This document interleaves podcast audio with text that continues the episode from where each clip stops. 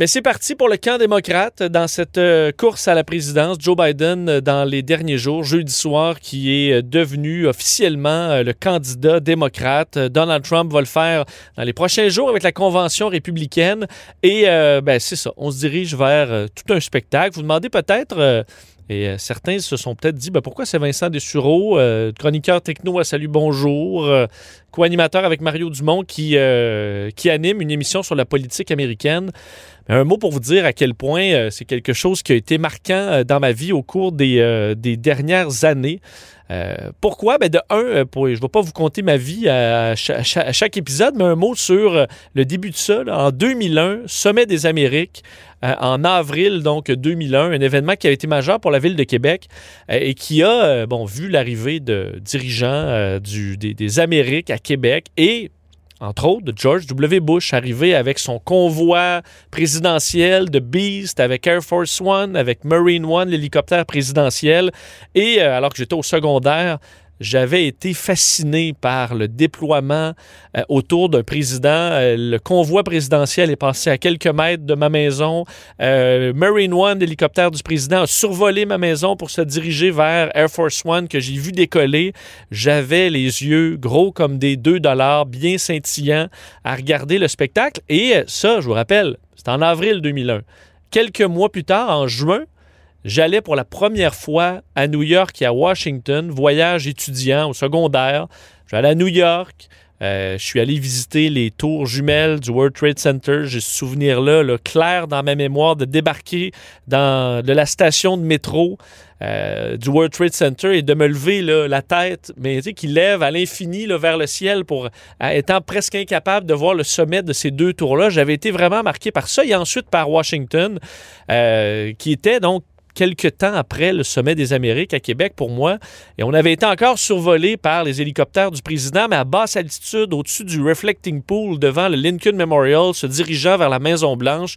J'avais été euh, époustouflé par ce spectacle, cette grandeur de la politique américaine.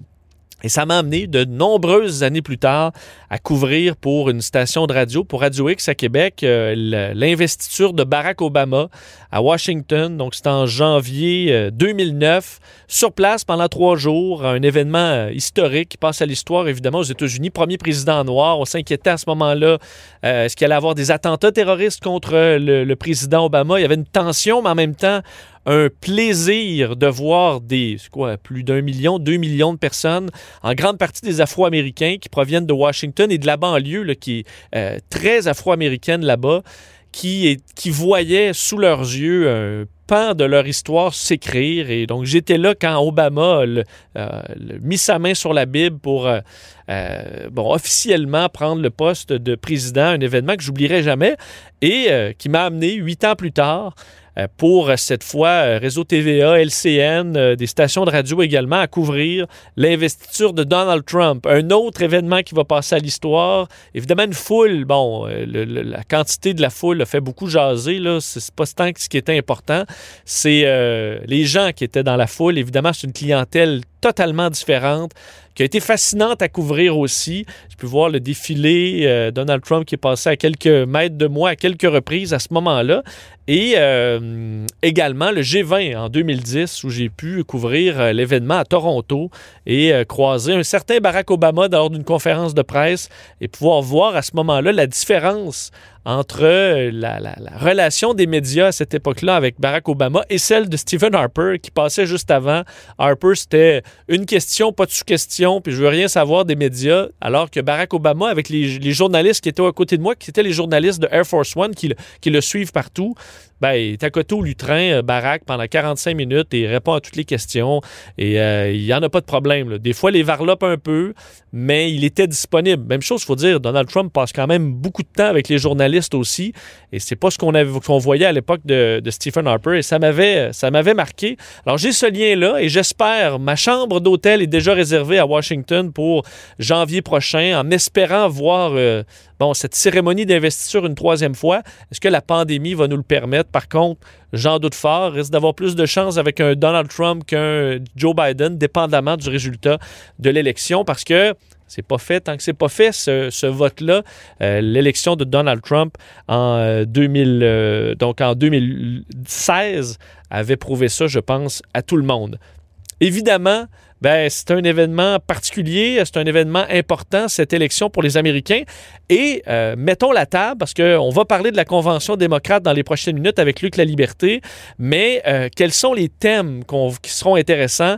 un sondage Pew dans les derniers jours qui euh, donnait les sujets les plus importants selon les Américains pour l'élection en cours.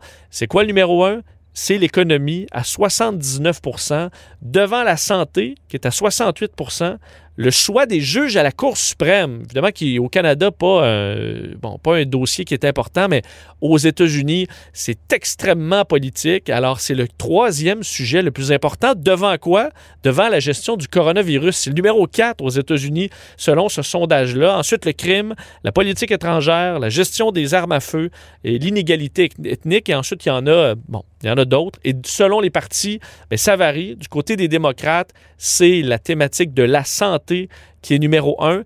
Santé euh, pour, en général, évidemment, le coronavirus également. C'est le point numéro un chez les démocrates et Joe Biden risque d'y revenir souvent dans les prochaines semaines.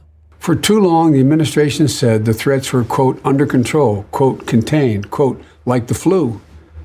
The president says no one saw this coming. Well, that's just not accurate.